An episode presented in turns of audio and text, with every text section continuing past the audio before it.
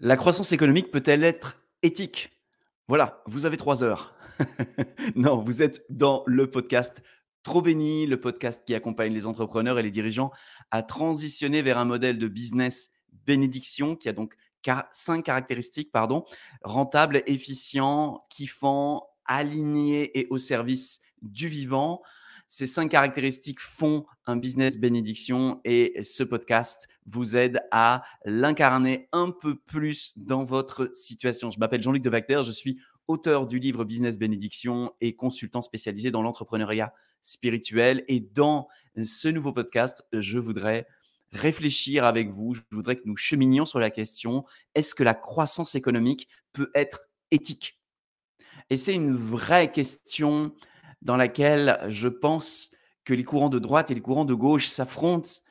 Tentons, si possible, dans ce podcast, d'offrir des pistes de réunification, des pistes de tissage commun, parce que je pense que la vérité n'est jamais duel, je pense que la vérité est unifiée, et je pense que dès l'instant où nous polarisons et nous créons du débat, je pense que nous sortons de la possibilité de créer une solution innovante une solution innovante qui englobe l'intégralité, qui rassemble, qui fédère et qui permet d'aller tous ensemble de l'avant avec des énergies fédérées et pas des énergies qui se tirent dans les pattes ou qui essayent de tirer la couverture à elles, comme on le voit bien souvent en politique. L'idée ici de cette, euh, de cette réflexion, c'est est-ce qu'une croissance économique peut-elle être éthique? Et comme à chaque fois que je me pose une question, eh bien, je commence par me demander, est-ce que c'est souhaitable d'avoir une croissance économique qui est éthique? Est-ce que c'est souhaitable de prospérer sans nuire? De prospérer de manière équilibrée et harmonieuse? Je ne me pose pas la question de savoir si c'est possible. Je me pose déjà la question de savoir est-ce que ce serait une belle chose? Est-ce que ce serait sublime? Alors si c'est sublime, ça vaut la peine d'y réfléchir. Si c'est pas sublime, pour ma part, je passe mon chemin parce que tout ce qui ne touche pas au sublime, pour moi, me semble être une perte de temps. Le médiocre nous emmène vers plus de médiocrité. La tentative du sublime nous sublime inévitablement, que nous l'atteignions ou non. En tout cas, voilà mon point de vue. Donc, est-ce que cette croissance économique au niveau global, même au niveau local, est-ce qu'on peut la souhaiter à partir du moment où elle prend soin de des personnes qui créent et font vivre l'entreprise, des clients qui en bénéficient, du contexte socio-économique qui se trouve autour, de la société tous ensemble, de la planète sur laquelle on se trouve. Est-ce que si on est capable de créer de telles initiatives, on peut souhaiter qu'elles prospèrent, on peut souhaiter qu'elles expansent Moi, je sens qu'à l'intérieur de mon cœur, ça tape pour dire mais ce serait génial, ce serait incroyable, ce serait beau, ce serait enthousiasmant. Alors à partir du moment où je sens qu'il y a de l'enthousiasme, je me dis, OK, bon, il y a de l'enthousiasme à l'idée, voyons si elle est faisable. Et avant de décider si une, chose est faisable ou pas, avant de réfléchir ou comment nous pourrions la mettre en œuvre, je fais toujours une simple chose. Je la choisis. Je la choisis. Je me dis, mon cœur, mon être vibre pour cela. Je ne sais pas si c'est possible, mais je choisis sincèrement de la rendre possible.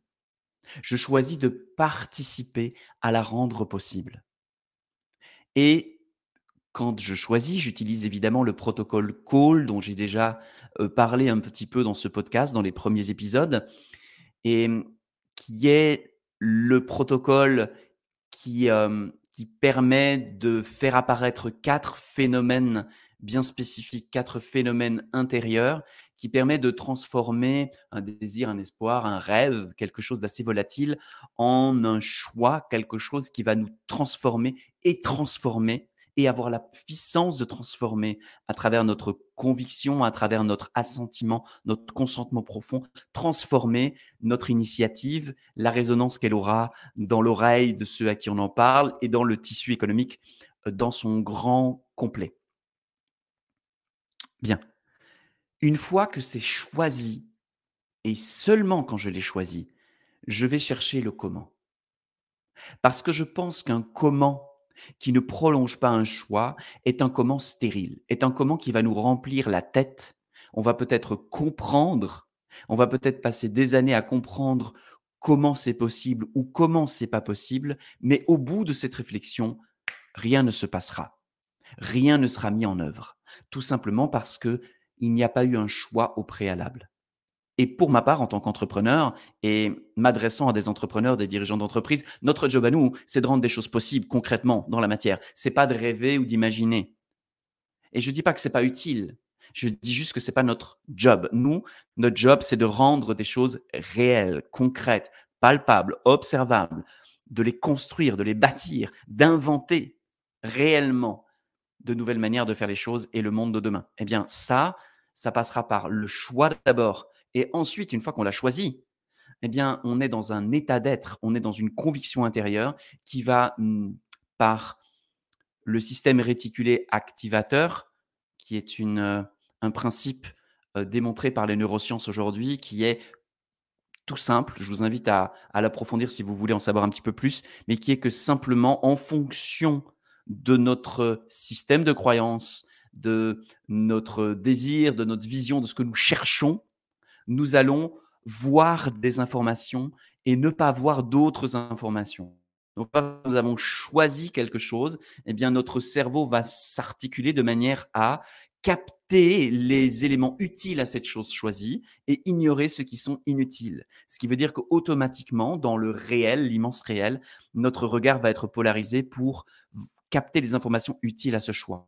Donc, on verra mieux, on verra mieux les informations qui nous aideront à réaliser cela et donc, au lieu d'avoir ce regard neutre qui va nous donner une information peut-être beaucoup plus complète, mais inutilisable, nous aurons l'information qui va avec le choix que nous aurons fait. Et là, nous ne serons pas des visionnaires imaginaires, nous serons des visionnaires en action, c'est-à-dire des personnes qui ont pris le temps de voir si la vision qu'ils ont est quelque chose qui est précieux pour eux, de la choisir au point d'en devenir des acteurs de cette vision et ensuite de découvrir comment et quel chemin ils vont avoir à prendre pour poser les jalons de cette chose.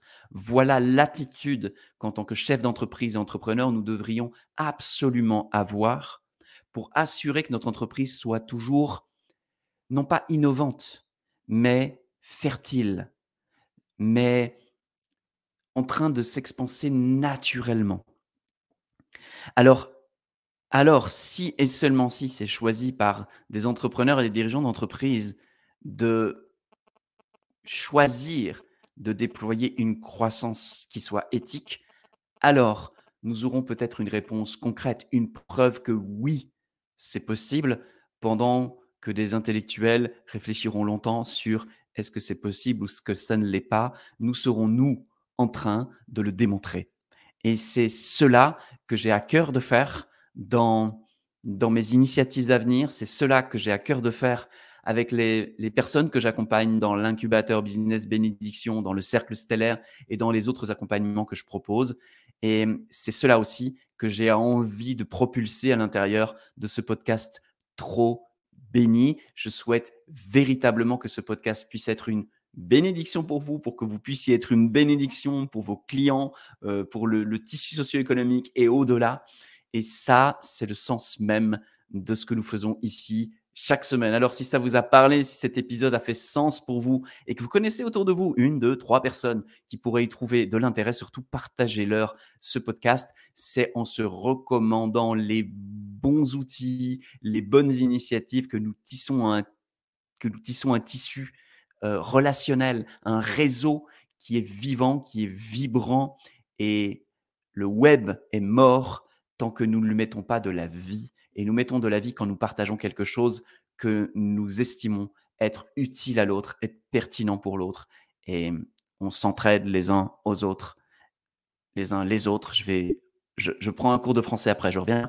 Et, et ainsi, petit à petit, on peut vraiment, vraiment, vraiment proposer autre chose. C'est ce que j'ai à cœur de faire ici. Ça vous parle, bienvenue dans ce grand mouvement.